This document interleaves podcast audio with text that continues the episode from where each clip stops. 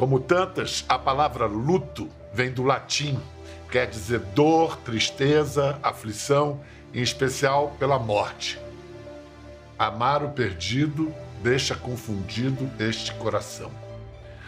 O luto começa como devastação, ausência, falta. As coisas tangíveis tornam-se insensíveis à palma da mão.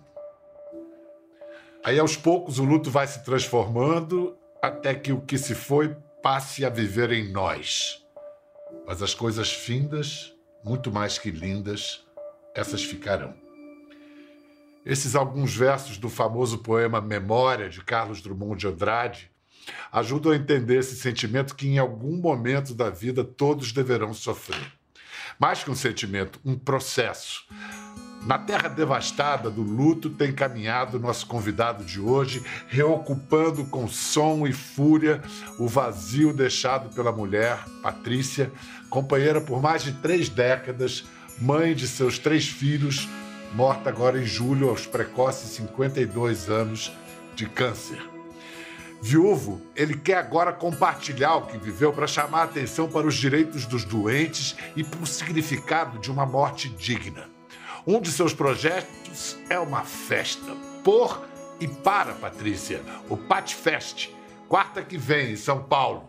Vai juntar artistas dos mais diversos gêneros e levantar fundos para uma organização que trabalha pelo direito de morrer bem. Hoje vamos homenagear Patrícia na voz de seu companheiro, o guitarrista da banda Sepultura, Andréas Kisser. Ô, Bial, tudo bem? Prazer estar aqui com vocês. E, bom, como sempre, um belo texto, né? Que vai direto ao coração. Queria ah. agradecer pelas palavras e. E é isso, estamos aqui passando por esse processo realmente, né? Junto com a minha família, com meus filhos, minha sogra, meu sogro, meu cunhado, minha cunhada, todos que uma família muito unida, né? Muito forte, junto com a minha banda também. E esse festival realmente é uma maneira de celebrar a vida da Patrícia, que conhecia muita gente dentro e fora dos palcos, né? E, e, celebrar a vida e falar da morte, né? Acho que o mais importante é o processo que a gente passou como família. Os últimos dias dela foi, foram muito difíceis, né? Comecei a entender um pouco mais sobre o processo paliativo, sobre ortoeutanásia, sobre eutanásia, suicídio assistido, tudo isso que infelizmente a gente não fala, né? Durante a vida. E eu acho que toda essa experiência que a gente passou acho que até nos fortaleceu muito mais como família e lutar por aqueles que não têm nem condições de ter um médico, de ter um hospital, de ter uma morfina, de ter um sedativo, né? ou de ter o, o conforto do, dos, dos parentes ao lado, psicólogos, enfim. Você mencionou aí essa essa dificuldade, esse tabu mesmo que é falar da morte na, na nossa sociedade, né? Eu fico pensando, pô, um cara que é guitarrista de uma banda chamada Sepultura. Você tinha alguma familiaridade com o assunto? Você tinha, ou a Patrícia? Vocês falavam de morte? Pois é, assim, não necessariamente por ser um músico de uma banda chamada Sepultura, mas o próprio heavy metal fala da morte, né? Tem até um estilo death metal, né? o metal da morte. A gente fala isso de uma maneira aterrorizante, né? Aquela coisa como se a morte fosse uma punição inferno, paraíso, todos aqueles conceitos né, religiosos, enfim. E a Patrícia sempre falou da morte de uma maneira muito eh, assim leve, porque eu, eu fui perceber isso nos últimos dias dela, né? Como a família estava preparada para a morte dela, porque todo mundo sabia das coisas que ela pedia. Por exemplo, ela falava, ó, oh, quando eu morrer, isso muito antes da, da, da doença, né? Quando eu conhecia, quando a gente namorava, inclusive. Falou, ó, quando eu morrer, eu não quero que me bota no caixão sem travesseiro, sem cobertor, coloca uma meinha no meu pé, porque eu não quero passar frio, eu não quero ficar naquele negócio duro, desconfortável, né? E isso, ela sempre brincava com isso, né? Outra coisa, ó, eu quero ser cremada e quero ser colocada numa, numa garrafinha tipo a Dini é um gênio que eu vou ficar lá de olho em você. me bota lá na prateleira que eu vou ficar de olho.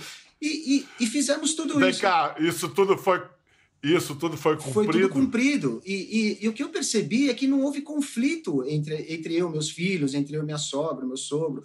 Todo mundo sabia o que ela queria, porque ela sempre falava isso de uma maneira tão leve, tão divertida, todo mundo dava risada. E na maneira que aconteceu e quando aconteceu, estava todo mundo preparado para isso. E eu percebi que isso falta no dia a dia das pessoas, de falar sobre a morte de falar como eu quero ir, até que ponto eu, eu quero ir, se me entuba, se continua fazendo hemodiálise, se eu quero parar por aqui. Isso a gente pode decidir em vida se a gente tiver mais informações sobre as possibilidades que a gente tem. Né? O que você está dizendo é incrível, porque assim, se a pessoa não nega, e como negar, né? A, o fato da própria morte, Sim, um dia exato, vai chegar a nossa hora. Exato. Mas olha, mas olha como ela ajudou todo mundo que ficou, né? Sim, muito. Com isso. Muito. Olha que coisa generosa. E sem saber, é. a gente não estava fazendo uma coisa assim, ela, ela era a espontaneidade dela, a maneira dela ser, de, de falar, de, de falar de, sobre qualquer assunto e deixar o assunto leve, de, deixar o assunto relevante, sem criar é, tensões e sem querer agredir ninguém, né? E é isso, e, infelizmente, as pessoas, a maioria das pessoas e uh, a gente se, eu me incluo nessa, obviamente, de ter tabu, né? De falar de morte, superstição. Ah, não vou falar sobre isso porque você não traz a morte, não sei o quê. E quando acontece, não está preparado para definir, para conversar, para ouvir, principalmente quem está lá na cama sofrendo. Muitas das questões, a Patrícia estava consciente até o fim, né? O caso dela era um caso clássico de eutanásia, né? Se nós tivéssemos isso na lei brasileira legalmente, a gente poderia ter utilizado esse artifício na situação dela, porque ela estava consciente, não aguentava mais, o corpo não funcionava mais, uma situação irreversível, com dor, os últimos meses, né? Mas no Brasil, eutanásia é crime, né? É crime. É crime. É, é. E o mais absurdo de tudo é que o médico é considerado o assassino ou uhum. criminoso. O que é um absurdo uhum. isso, porque a decisão é do próprio paciente, não do médico, né? O médico ele é uma uma ferramenta dentro desse processo. Não é ele que está fazendo aquilo, né? Mas é, como sempre acontece, quando tem a morte, a gente fala de vida, fala de vida. Queria que você me dissesse o que, você lembra com mais intensidade de quando vocês se conheceram, no começo de vocês, lá em 1990. Pois é, eu conheci a Patrícia em 1990 através de uma amiga em comum que a gente tinha. É, engraçado que ela ficou falando para mim da Patrícia durante muito tempo e vice-versa, né? E quando a gente se encontrou, realmente tinha alguma coisa ali. e deu um clique, a gente desde 90 é, começamos a namorar. Ela estudava medicina, né, em Mogi das Cruzes. Ela acabou, meio que acabou o curso ali aos trancos e barrancos e a gente se mudou para os Estados Unidos, onde começamos uma vida juntos lá. Nós é, nos casamos em 94 é, tivemos três filhos, né? Temos três filhos, a Júlia, o Johan e o Enzo. É, e uma companheira, assim, de sempre, né? As crianças todas nasceram lá? Não, só o Johan nasceu nos Estados Unidos, que era uma época que a gente estava morando lá mesmo. A Júlia e o Enzo nasceram no Brasil. E nós moramos durante 10 anos lá em Phoenix, no Arizona. A Patrícia não sabia falar nada de inglês, aprendeu a falar inglês. Ela não sabia o que era Led Zeppelin. Ela era uma grande fã de, de Chitãozinho Chororó, né? Hoje nossos grandes amigos, partes da família, inclusive, e, e, e, e, no, e, assim, as nossas diferenças foi, acho que o que mais grudou a gente, né? O que mais clicou a gente. Eu aprendi muito com ela, e ela aprendeu muito comigo nesse aspecto, né?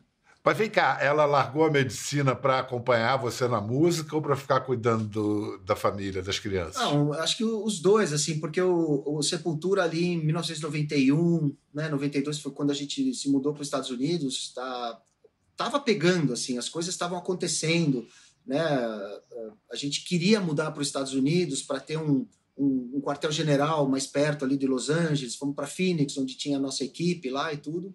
E a Patrícia veio comigo, era um momento meio de decisão, assim, ou ela fica, a gente se separa e ela continua a carreira dela, ou ela viria comigo, né? Inclusive, nos começos nos Estados Unidos foi assim um pouco difícil, vamos dizer assim, porque a gente estava morando num quartinho na casa de um amigo meu que, mano, ele, ele criava lagarto, cobra, um monte de coisa. A Patrícia detestava isso, mano. Ela foi muito corajosa. De... Total, heavy, metal mesmo. Né? Meu, assim, lá no Arizona é muito comum, né? A galera criar répteis, assim, né? E uh -huh. é, dentro de casa e tudo. E foi o nosso começo. Depois a banda começou a fazer uma grana, foi bem. Nós, nós compramos uma casa muito legal e tudo, e começamos nossa vida lá, né? Andréas, vou te mostrar uma entrevista que a gente encontrou da Patrícia de 2001. Você acompanha sempre esses shows de rock levando filho e tudo ou não? Não, não dá. Impossível. Por quê? Eles não aguentam, né? Nem eu. não dá, não dá para não dá para acompanhar. Tem escola, tem balé, tem sapateado, tem judô, tem natação, tem pôr gasolina no carro, aí quando não dá, aí tá na hora de dormir. Quer dizer, quem vê roqueiro assim, por trás disso tem uma família mesmo que, que dá muito valor. Tem uma base, né? Agora, é, acho que dá para chamar de família. É uma família, mas o, o patriarca dessa família está sempre ligando, assim, dando ordens por telefone, falando o que, que vai acontecer quando ele chega. Mas é que quem está quem tá lá, quem está na, na plateia, vendo aquele show ali pesado, então não imagina que por trás disso tem um pai de família. Não tem isso, tem. Ele é maior paizão coruja, estragou nossa filha, é a mais mimada que eu conheço. O menino dele não conseguiu, mas a menina já não tem mais jeito. Bom, você diz que ela mimava as crianças e ela dizia que você mimava. Não, quem mimava era ela. Você tem procurado. você tem procurado ver imagens da Patrícia, tem evitado? Como é que você se sente quando vê uma foto, um vídeo assim? Ah, é, é sempre emocionante, né? Assim, eu não tenho problema, em, em, eu, eu não gosto de tentar evitar as coisas por, por, só por evitar, assim, eu acho que eu tenho que encarar essa, esse tipo de situação. Isso para mim foi uma surpresa, eu nunca tinha visto essa entrevista, mas é bom né, ouvir ela do jeito que ela era. Ela sempre foi assim, né, falando essas, essas coisas naturalmente. Sempre detestou aparecer, dar entrevista. Você vê que até ela estava meio um pouquinho sem jeito, assim, né? Mas é, eu, eu achei lindo porque o processo dela nos últimos dias deu tempo de muita gente ir lá se despedir dela, sabe? Gente que, que estudou com ela no pré, pessoas que trabalharam, até desafetos, sabe? Essas coisas que a gente leva né, na vida. E ela se despedia das pessoas? Se despedia, se despedia. Ela estava completamente é, consciente, obviamente sedada, né? Naquele jeito ia e vinha, acordava e não sei o quê. Mas toda hora que ela estava um pouco acordada, ela via as pessoas, conversava, lembrava, lembrava de pessoas que não via há anos, assim, né? Então ela estava muito consciente, assim, da, da situação dela, né? Então foi bonito de ver a, a influência é, que a Patrícia teve na vida de tanta pessoa, sabe? Ah, muito, muitos é, relatos de, pô, se não fosse você, não teria feito isso, não teria feito aquilo, não estaria aqui fazendo essa profissão, você me deu essa chance muito tempo atrás, não sei o quê. E ela realmente tinha esse espírito. Bom, um dos apelidos que eu dava para ela era Madre Teresa, né? Porque ela não podia ver ninguém que ela queria ajudar, queria. Ela pagou escola para pessoas que eu nunca vi na minha vida, assim, pagou curso, é, outras pessoas que, que, que tinha esses pequenos, vamos dizer assim, problemas. Ah, tá faltando um mês aqui, tá faltando dois. E ela sempre dava aquele empurrãozinho, né? E, e, eu nunca tive nenhum conflito com ela porque eu, eu, sempre dei liberdade, eu sempre achei isso maravilhoso, sabe? No final das contas, eu acho que é, o que ela deixou, esse legado, né? Eu senti nos depoimentos das pessoas, né? E André, você não tem ideia como é importante para a gente essa possibilidade de se despedir. Sem é, dúvida eu nenhuma. sei disso da, da maneira mais assim é, pessoal, porque eu era criança quando, quando meu pai estava moribundo, ele, ele quis se despedir de mim e eu, eu não fui. E aí, décadas depois, um amigo meu é, fez questão que eu, que eu fosse me despedir dele. Eu, eu percebi que eu tinha tido uma, mais uma, uma chance. chance, porque não é, não é por acaso. A gente tem que se despedir, tem que. Sim. Entre o, o diagnóstico e a morte, quanto tempo se passou, Andrés? Um ano e meio. Um ano e meio, foi muito rápido. A primeira fase da quimioterapia foi uma fase muito positiva. Ela não perdeu os cabelos. É uma pessoa muito forte, muito positiva. Né? Ela levou assim, é, numa boa, inclusive. Obviamente teve cirurgias brutais, né? Que teve que tirar órgãos. Era um câncer no cólon, uma coisa muito delicada. A gente já sabia que era uma coisa muito agressiva, né? mas a primeira fase foi muito tranquila nesse aspecto. Ela passou, se recuperou muito bem. Um mês depois de acabar esse primeiro processo, a doença voltou de uma forma brutal e ela realmente sentiu, né? Quando foi que os médicos falaram assim claramente, não, não tem volta? Ó, eu percebi que, o, que a coisa estava assim realmente muito feia quando eu estava na Europa com Sepultura fazendo turnê, né? Eu, eu, voltei a trabalhar em 2022, obviamente depois da pandemia e as coisas voltaram, né? Fiz uma turnê nos Estados Unidos e Canadá com ela no hospital, muito bem assistido aqui pela família, pelos médicos e tudo, tranquilo. Uh, fez o que tinha que fazer, ia voltar para casa na boa. Só que na Europa, já estava 10 dias na turnê, fazendo shows e tudo, estava na França, num grande festival, a médica me manda uma mensagem falando que queria falar comigo. Eu falei, mano, é, assim, né? Você já sabe que, putz, mano, a médica não ia ligar. Enfim, não falei com ela antes do show. Eu, eram três horas antes de eu entrar no palco. Eu falei, não vou, vou falar, conseguir falar com ela, vou fazer o show. Fiz o show, liguei para a médica, ela falou, ó, o negócio está assim, a coisa seria melhor você estar tá aqui, né? Enfim, mas eu entendo que você está trabalhando, é uma decisão sua. É, enfim, era para ter, era para voltar, né?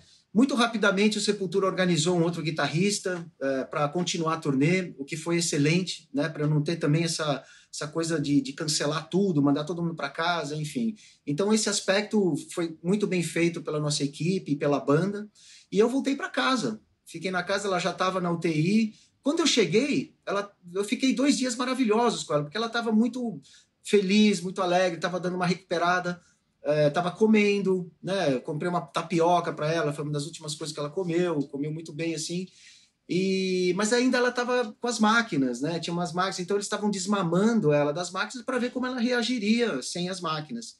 Infelizmente, eu cheguei numa segunda-feira, na quarta-feira ela deu aquela caída e a partir dali a coisa não voltou mais, sabe? Ali as, as, as notícias foram ficando cada vez mais pesadas, até você ter que ouvir que é um processo irreversível, que vai entrar a equipe do paliativo, né? Puta, e, e, aí que, que eu comecei a cair na ficha, mano, as coisas acontecem tudo ao mesmo tempo, né? É familiar, é filho, é o sogro, a sogra, que já são mais de idade, é, né? Nós também perdemos uma sobrinha, a Bruna, a filha do meu cunhado, três anos antes de saber o diagnóstico da Patrícia.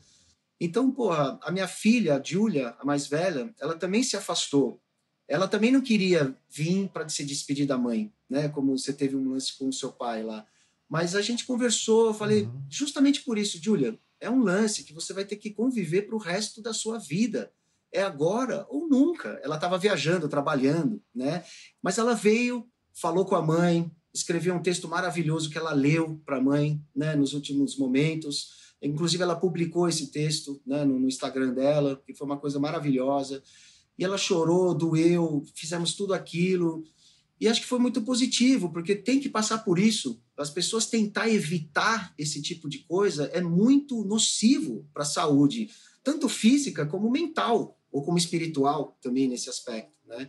Então, acho que isso são coisas que são colocadas à nossa frente para a gente justamente vivê-las né? com toda a intensidade, seja elas doloridas ou, né, ou prazerosas, enfim. Mas você, como a maioria das pessoas, você foi aprendendo várias coisas sobre esse processo durante o próprio processo. Durante. É, eu, vou, eu vou rodar aqui o depoimento de uma advogada que é especializada em testamento vital, a Luciana Dadalto. Aí ela explica os direitos dos pacientes, da família na fase final da vida. Depois você disse se você sabia dessas coisas ou se teve que aprender na marra. Vamos, vamos ouvi-lo. Os pacientes, ainda que em fim de vida, eles têm direitos. O primeiro e o mais importante deles é o direito ao diagnóstico. O paciente precisa saber o que ele tem. A gente precisa ser verdadeiro com o paciente. Porque o paciente só poderá exercer a sua autonomia escolhendo os tratamentos e os procedimentos que ele quer ou não se submeter se ele tiver acesso à verdade. O segundo direito dos pacientes em fim de vida é o direito aos cuidados paliativos. Os cuidados paliativos são uma abordagem de cuidado de alívio de sofrimento, de controle de sintomas. Pessoas gravemente doentes, estejam ou não em fim de vida, têm o direito humano e fundamental de ter acesso aos cuidados paliativos, independente de estar num, numa instituição pública ou privada de saúde. Pacientes em fim de vida tem também o direito de se autodeterminar, o direito de manifestar suas vontades, de dizer como querem ser cuidados. Então, de dizer que não querem ir para UTI, que não querem ser entubados, são várias possibilidades. O local do cuidado, se prefere ser tratado em casa ou no hospital, tudo isso pode e deve fazer parte de um documento chamado testamento vital. E por que documentar suas vontades? Porque o paciente em fim de vida, ainda que esteja em fim de vida, é uma pessoa. E como pessoa, merece ter a possibilidade de se autodeterminar. A Patrícia tinha um testamento vital, André? Não, eu nem sabia que isso existia. Né? Uh, inclusive, eu conheci a Luciana, ela tem ajudado a gente demais com muitas informações. É, tentar achar uma, uma, uma ONG, uma instituição onde pudesse fazer esse tratamento né, para pessoas que não têm condição. A Patrícia teve todas as condições do mundo, né? obviamente, é, privilégio de, de ter um hospital, de ter todo o cuidado e tudo, mas tem muita gente que não tem esse acesso, né? principalmente aqui no Brasil.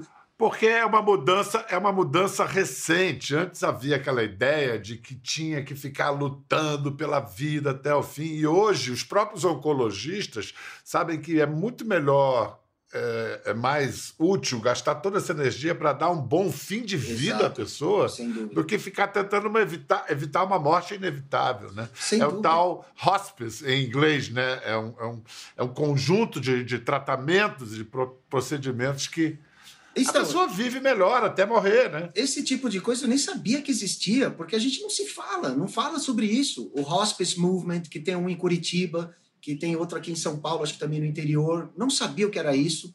É, o Testamento Vital também não sabia é, o pessoal da comunidade compassiva, né, que vai ser a comunidade onde a gente vai doar todos os fundos do Patifest, fazendo um trabalho maravilhoso. Era tudo aquilo que a gente procurava para o Patifest, sabe? Trabalho na Rocinha, em Minas Gerais, nas comunidades, nas favelas, pessoas que estão largadas pela família, pela sociedade, por tudo, pela, pela religião, por tudo, né? E, e, e, passando dor, passando ali os últimos momentos de uma forma horrível e absurda, né? Então, é, tudo isso veio dessa experiência que a gente teve como família, de não ter a possibilidade da eutanásia. A, a Patrícia passou pelo processo da orto-eutanásia, né? Que é, é esperar o corpo desligar, né? E não as máquinas, né? é um processo mais natural, mas também mais longo. Nunca se sabe até onde vai, enfim. Assim, esse processo foi muito dolorido. Eu não consegui ficar assim nesse processo do lado dela. Meu cunhado e minha cunhada ficaram e na hora da passagem eles colocaram uma música do Chitãozinho Chororó que ela adorava lá, sinônimos e que o Chitãozinho Chororó é o Zé Ramalho, faz uma versão linda, é. enfim. E e sabe, acho que toda a família ter passado esse processo, a despedida, ter feito todos os desejos dela, sabe, muito simples, porque ela já falava disso. Eu acho que falta isso para gente como família, como sociedade, falar disso com as crianças, né? A, a, a gente nasce para morrer, todo mundo sabe disso e as pessoas ignoram isso, né? E ficam com medo da morte. A gente não pode ter medo da morte a gente tem que usar a morte para criar mais qualidade de vida. Inclusive para aqueles que estão no final dela, né? Que estão no final Exatamente, para viver é. melhor, né? Porque para ter uma vida que construa uma morte digna e melhor. Agora, eu queria falar de você. Você está parecendo firme, com clareza, resignação. Em que momento você desabou, Andrés? Alguns. é, são momentos assim obviamente, faz pouco tempo que tudo aconteceu. Né? É, as notícias das da médica, né, da oncologista, do, do, irreversível, quando eu vim da Europa, foi uma das viagens mais tensas que eu tive de avião, né, de vir para cá, de assim, de pensar tanta coisa, mano, e e assim, de vez em quando, quando eu tô lá com meu filho, né, meus filhos, de vez em quando a gente se abraça e, e dá aquela chorada e eu acho isso tudo muito saudável, sabe? As pessoas não podem ter medo disso, não pode ter medo de passar pelo luto, pela, pela, pela tristeza, sabe? A tristeza faz parte da vida também. Olha tudo que, que, que eu, pelo menos, aprendi com tudo isso, né? Com o luto, com o sofrimento de ver não só a Patrícia, mas todos que estavam em volta, dos amigos, da falta de preparo de tanta gente de ver aquilo, sabe? Para você, a solidão do luto pode ser aplacada de alguma maneira quando se reconhece que outros sentem do mesmo, do mesmo jeito, da mesma forma? Eu acho que sim. Eu acho que outra coisa que a gente não aprende é com a, a, os ensinamentos da morte. Né? Se eu admirava a Patrícia em vida, na morte dela, então, putz, meu, assim, eu admiro muito mais, sabe? É, pela maneira que ela aceitou a situação, ela nunca demonstrou medo em nenhum momento, tristeza, obviamente, né? Assim, mas ela nunca demonstrou medo. Ela sempre estava preocupada com os outros. Falar, estava ali naquele momento assim, ah, Júlia, vai lá na conta do seu que que tem grana, paga a conta amanhã. Tipo, meu, sabe, tipo, tá sempre preocupada com os outros, né? Com né, o pilar da família, né? E... A Júlia a Julia tá com 27, o Johan com 24, o Enzo, mais novo, tem 16. Mas a gente não deixa de chamar de crianças. Primeiro, porque a gente chama os filhos de criança mesmo. E segundo, porque a orfandade é meio uma, uma infância eterna, não, não tem jeito. Assim. Como é que cada um deles está reagindo agora a, a, essa perda, a orfandade? É, é, como eu disse, a Júlia né, teve aquele processo que foi muito bom ela ter voltado, ter se despedido. O Johan também, eu, eu acho que ele sentiu bastante. O Johan é um artista também, uma, né, emotivo, assim, ele tinha uma conexão muito forte com a mãe. O Enzo mais novo também, assim, durante esse último ano e meio da doença, já foi um processo para ele muito difícil, porque a mãe não estava muito presente, né? Tava sempre no hospital, quando estava em casa estava com dor, não conseguia ser mãe, não conseguia ser filha, não conseguia ser amiga, né? Essa é outra questão também da qualidade de vida. O que, que é vida, né? É isso, ficar de, um, de uma cama para outra, assim, sentindo dor sempre, enfim. Então, é, eu acho que o Enzo já estava meio que nesse processo, sabe, de, sei lá, de cortar o, cordão umbilical mais uma vez, né? Então, eu acho que também é, é esse o processo. Eu acho que não, assim, não dá para ficar inventando história, independente da idade que a gente tem. A morte é essa e ela não pode ser ignorada. Ela tem que ser falada, ela tem que ser conversada. A gente tem que dar risada. Por exemplo, nos Estados Unidos, uma pessoa morre, ela vai ser enterrada 10, 15 dias depois. Por quê? Porque tem um processo, você tem que passar por aquilo, aquela coisa da incredulidade, da dor. Depois você vai ver quanto custa o caixão, onde vai enterrar, fazer o processo burocrático, que é tão difícil também de ser feito. Algum parente que mora longe, que vai demorar três, quatro dias para chegar, que quer fazer parte da cerimônia. Aqui no Brasil não é assim, é uma coisa cultural. Aqui é tudo ao mesmo tempo, em três horas já tem que acabar tudo. Enfim, então é uma outra discussão também, por que não ver outras possibilidades? Que várias culturas né, que a gente tem pelo mundo tratam essa cerimônia ou a morte de uma maneira um pouco mais tranquila, vamos dizer assim. Né? Que não quer se livrar daquilo logo, né? Ah, tira esse corpo daqui, né? Porra, mano, é, enfim. E é uma busca para dar sentido a alguma coisa que, que não tem sentido. Agora, se a morte não tem sentido, a vida também não, e a gente inventa sentido para ela. Agora, é, é um barato que, que o André está fazendo agora, que o luto por Patrícia vai se vestir de festa, malandro. É numa grande reunião, amigos, todo mundo embalado pela paixão pela música, que é a paixão de todo mundo. Pat Fest.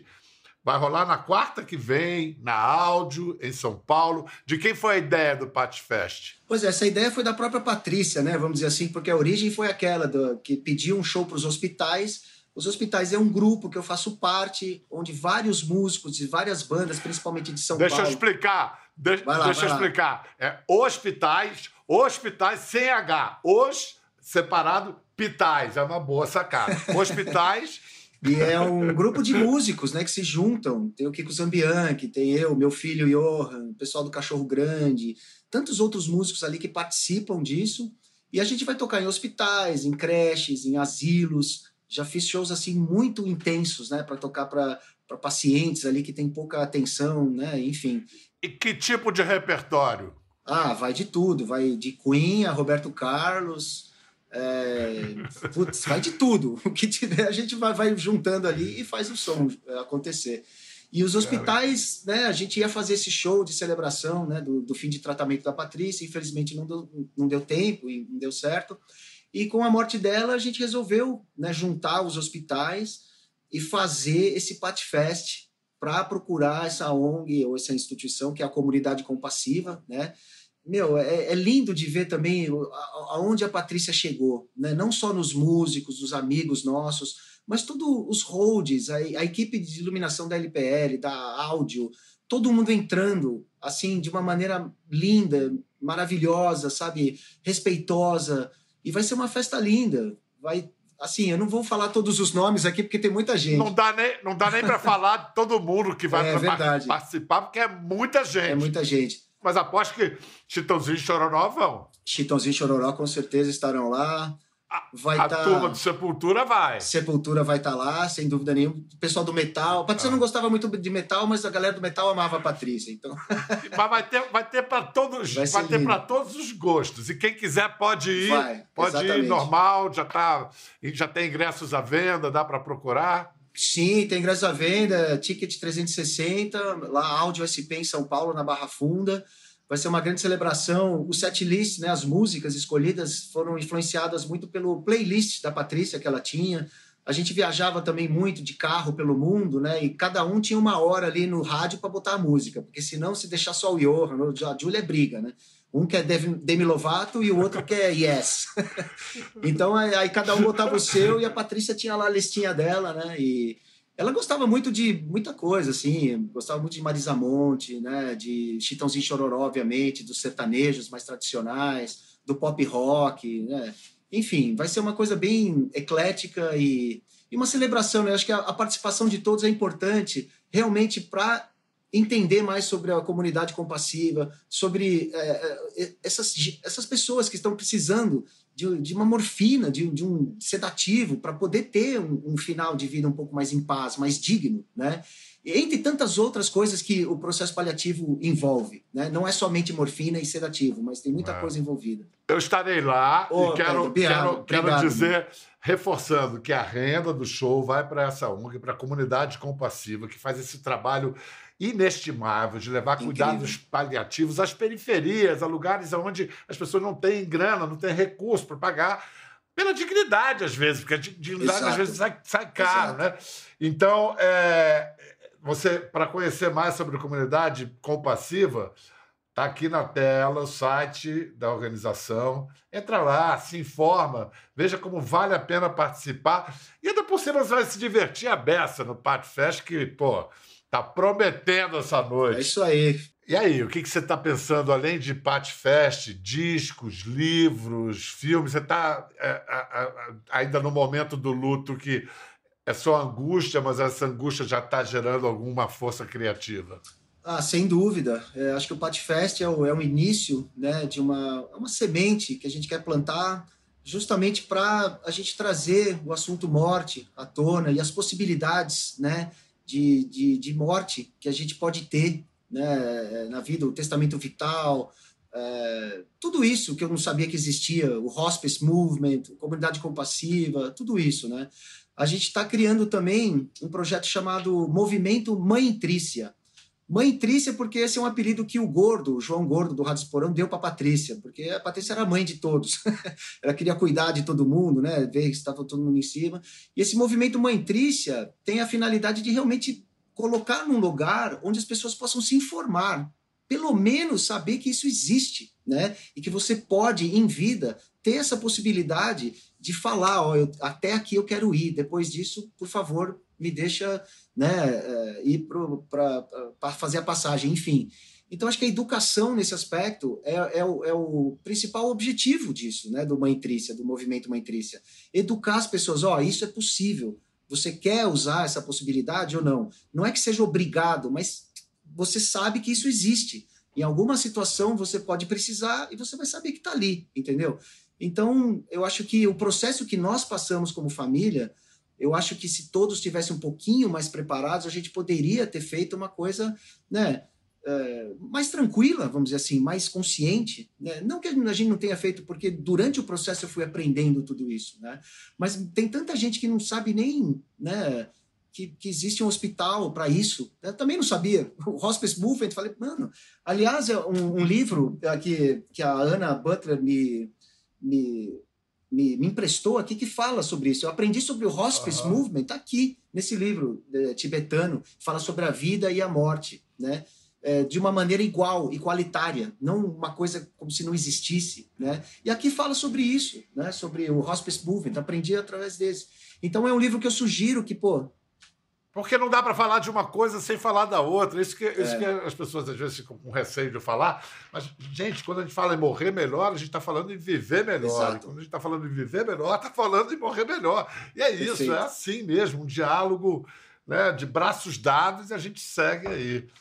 Pô, Andrés, mais uma coisa: quem quiser contratar o, esse grupo Os hospitais? Como é que faz? Tem no, no teu Instagram? Como é que faz? Pra... Tem o Instagram, tem o Instagram dos hospitais que é OS, o underline Pitais, né? OS underline Pitais. Tem lá o Instagram, você pode mandar lá a mensagem para o pessoal, Ana Butler e a equipe lá organiza.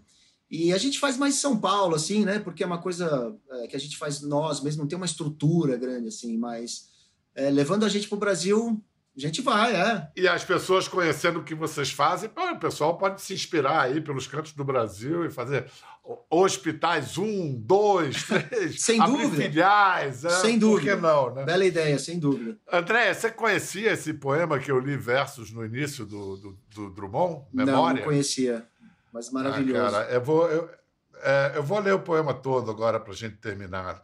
Lembrando que quarta que vem agora, no áudio, em São Paulo, tem Pat Fest, dezenas de artistas unidos pelo amor à Patrícia, para o Andréas. Então, nas redes sociais do André tem todas as informações, ingressos já à venda, aproveitem. E a gente fecha com esse, é um famoso poema do Drummond chamado Memória. Amar o perdido deixa confundido este coração. Nada pode o ouvido contra o sem sentido apelo do não. Ouvido aí com L, o esquecido. Nada pode o ouvido contra o sem sentido apelo do não.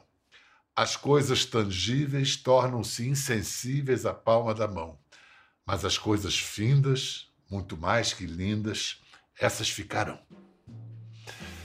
Meu abraço, meu irmão. Solidariedade, força para as crianças aí, tudo de bom para você. Obrigado, muito obrigado por isso. Valeu. Queria agradecer demais o espaço que, que você dá aqui para todos esses assuntos que são delicados e que a gente precisa conversar, precisa se falar, porque o caminho da, do conforto e da aceitação, se é que ela existe, é, é por aí. Né? A gente tem que encarar os nossos desafios e não fugir deles. Né?